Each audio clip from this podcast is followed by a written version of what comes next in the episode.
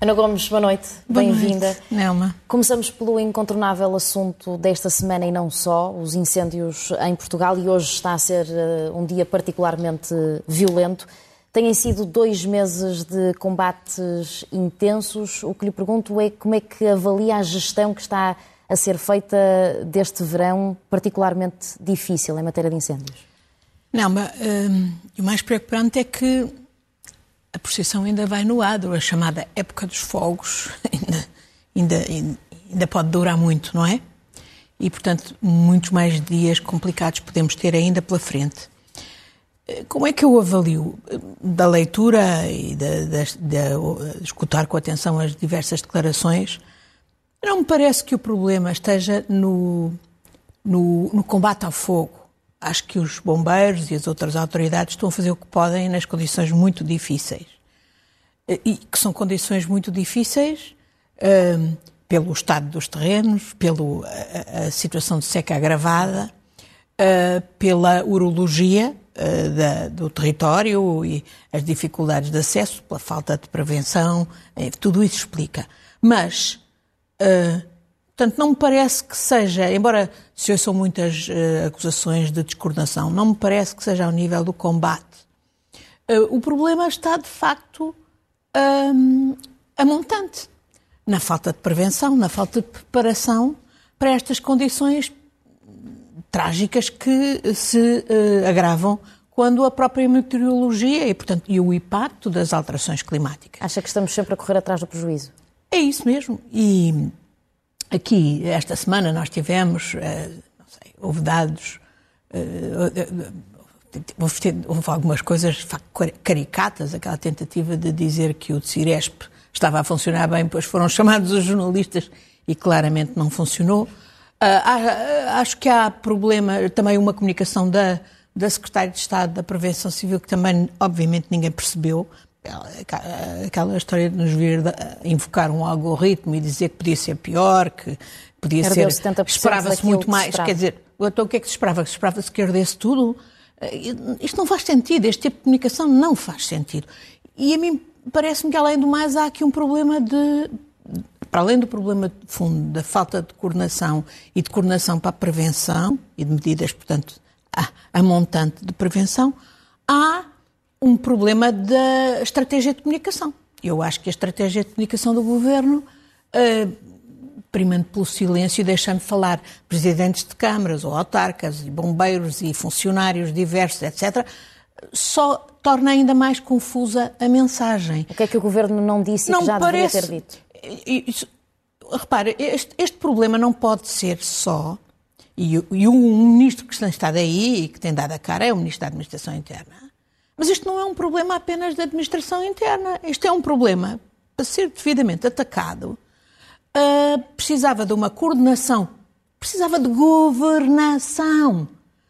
Coordenação entre os diversos ministérios, a agricultura, uh, a economia, uh, o ambiente, a administração interna, até as finanças. Ora bem, não vimos nada disso e vemos uma esta, esta eh, interpretações diferentes, eh, perspectivas diferentes. Isso não dá confiança às pessoas.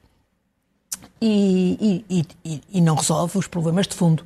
O, o Primeiro-Ministro fez uma aparição das suas férias a, a, semana passada a dizer que, não esta última, a anterior, que era, era depois fazia mais um estudo sobretudo no final do incêndio da Serra da Estrela que lavrou durante pois. mais de 10 dias. Quando é que, e será? Que, e, que, e em que temos 30% do da área ardida do Parque Natural da Serra da Estrela. Uma, da, uma das coisas que, por exemplo, a mim me escapa completamente é o que é que faz, e pelo visto a muito mais gente, é o que é que faz o ICNF.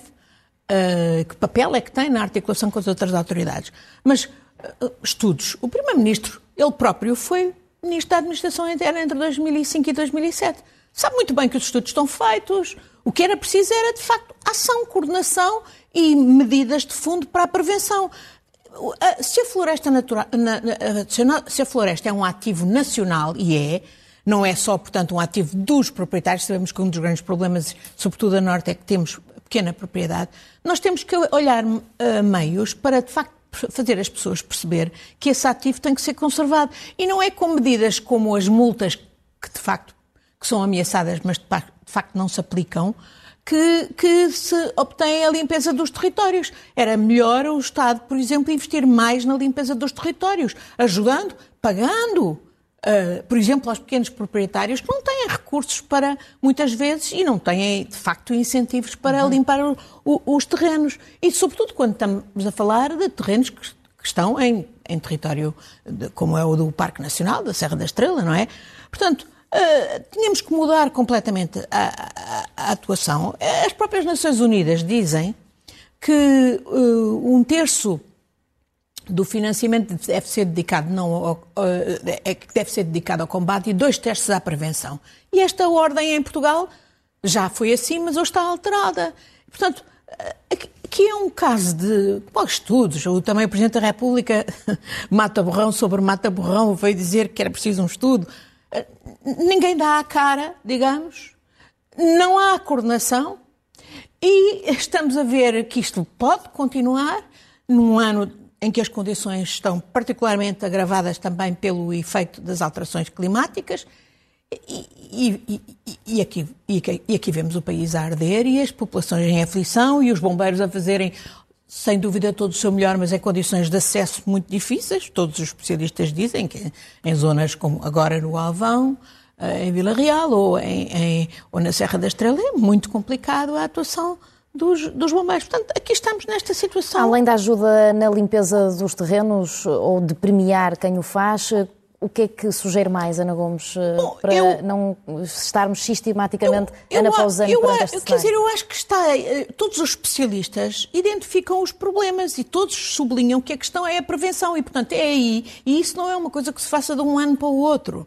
Mas este governo já lá está há sete anos. Quer dizer, o Primeiro-Ministro está lá há sete anos e sabe o que é que é. Ele devia estar a coordenar os vários ministérios, eh, e não agora apenas, mas de facto há uma data de tempo de. Quer dizer, parece que não se aprendeu nada sequer com os incêndios de Pedrógão. Parece que não se aprendeu nada, já disse isto aqui e volto a dizer. Eh, e esta não é uma questão que, que seja de um único ministério. Exige uma coordenação interministerial, exige governação. Até porque a tendência é eh, que seja cada vez pior, cada vez mais quente nos próximos anos o verão. Vamos eh, seguir, eh, Ana Gomes. Entretanto, o Serviço Nacional de Saúde mantém-se com fechos nas urgências, nomeadamente pediatria, obstetrícia, ginecologia. É um problema sem fim à vista, apesar de já ter sido promulgado pelo Presidente da República a remuneração extraordinária Pois. das horas feitas pelos médicos nas urgências. Sim, tivemos conhecimento também que tivemos a ministra a fazer chamadas para os serviços, a pedir que os, que os médicos e enfermeiros não tirassem férias, o que me parece absurdo.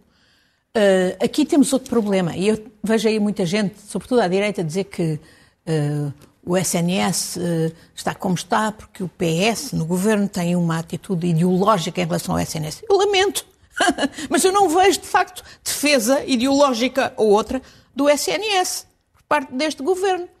Uh, houve um tempo em que as coisas, por causa da pandemia, etc., passaram mais despercebidas, mas agora a situação, de facto, uh, é intolerável. Não foram também tomadas medidas de fundo. De governação de fundo também está tudo identificado. E, e, não foram tomadas medidas de fundo. E eu acho que aqui, se temos um problema ideológico, é de facto de infiltração dentro do PS, no governo, de, de, de, de interesses que de facto não dizem, mas querem a, a canibalização do SNS para favorecer os interesses dos privados. Aliás, há um interessante artigo no último Expresso de um destacado militante socialista, Oscar Garpar, que foi uh, membro do gabinete de, de, do atual Primeiro-Ministro, do Primeiro-Ministro Sócrates, e que tem, obviamente, certamente muito bons acessos, e que claramente, uh, que hoje é presidente da Associação portuguesa da, dos hospitalizadores privados e que, sem, sem, sem, com, com transparência, com candura, explica o que vem. E o que vem é defender aquilo que eles chamam o Sistema Nacional de Saúde, em que já hoje 40 e tal por cento dos recursos do Serviço Nacional de Saúde são, de facto, direcionados para os privados e o, sistema, e o, e o SNS está no estado em que está. Portanto, se há aqui um problema ideológico, do meu ponto de vista, é que, de facto, não há uma defesa coerente e competente do Serviço Nacional de Saúde e por isso estamos onde estamos e, e, e, e a situação é é, é, de facto uh, intolerável. Há pouco falava em silêncio do Primeiro-Ministro em matéria de incêndios. Nota também o mesmo silêncio da Ministra da Saúde nesta matéria, ultimamente? Eu acho que isto está para além também da Ministra, não é? Eu acho que isto também está para além da Ministra. Uh, por muito que a Ministra tenha, se tenha mostrado bastante uh, ineficaz nestes últimos tempos, não é? Com tentativas desesperadas até de pôr em causa as férias de de, de médicos e, e, e, e, enfermeiros, com o número crescente de eh, enfermeiros e profissionais de saúde e médicos a pedirem escusa. Eh, o Presidente da República bem pode, naquela eh, inenarrável viagem que fez a, a Viseu, suposta ao volante, eh, vir tentar eh, dizer que, que a escusa não é constitucional. A verdade é que ela está a ser pedida eh, e há quem entenda que ela é constitucional, e a verdade é que, na prática, isso mina a confiança dos cidadãos no próprio Serviço Nacional de Saúde. E, portanto, não, não estamos bem num país uh, que devia estar a promover a natalidade, que tem, uh, ainda esta semana se conheceram dados, por exemplo, sobre o, ser um dos países com mais, mais elevado envelhecimento na União Europeia o que, por sua vez, também tem consequências ao nível da mortalidade. Tivemos dados esta semana, mais dados de que há um excesso de mortalidade, que, enfim, pode ter a ver com a pandemia também e com as medidas de passado. Mas, portanto, há, há, há, há áreas que são de interesse estratégico para, e que impõem reforma do Serviço Nacional de Saúde e que não estamos a ver serem tomadas e a ministra, a ministra quase que como que perdeu gás e perdeu credibilidade no, no, e, e, porque a ineficácia neste contexto é, é muito uh, preocupante. Viramos agora a nossa atenção para a atualidade internacional. Semana marcada pela visita de António Guterres à Ucrânia. Confessou emocionado que ver o trigo a entrar no navio para ser exportado eh, foi um momento inesquecível e também disse que este acordo que conseguiu entre a Ucrânia, a Rússia e também com a Turquia eh, é o seu maior feito enquanto secretário-geral das Nações Unidas. Concorda? Concordo. Acho que ele tem razão, porque o que está em causa não é apenas uh, importante para, para, para, a Rússia, para a Ucrânia e para, os, e para, os, países europeus, é para todo o mundo, visto que o que, o que a, crise, o impedimento da exportação de cereais implicava era a fome no mundo inteiro e, e com consequências mais devastadoras noutras, noutras, uh, noutros continentes. Uh, eu, eu continuo, digamos, com o coração apertado, porque vamos ver até que ponto é que este acordo vai, vai ser respeitado. Um dos parceiros não é nada fiável e parceiro decisivo aqui, que é a própria Turquia, para não falar da Rússia. Mas, apesar de tudo, estamos a ver interessantes desenvolvimentos. E a mim o que me choca é que, ao nível ocidental, e aqui no nosso país, não haja a, a, a, advocacia, digamos, por parte dos responsáveis governamentais relativamente à nossa atuação uh, e a, a, uma coerência de atuação e à sensibilização da, da opinião pública que este é um problema que é de todos nós. Não é um problema só dos ucranianos que estão a sofrer a agressão russa e que, se queremos de facto acabar com a guerra, a solução é fazer tudo para ajudar a, a, a, Ucrânia a rapidamente derrotar a Rússia. E isso é possível, é o que estamos a ver. A Ucrânia está a conseguir uh, consolidar a destruição de acessos e de corredores logísticos para as forças uh, russas no, no, sul, no Kherson. Está a conseguir fazer ataques até, digamos, no território da Crimeia, o que está a levar a um êxodo.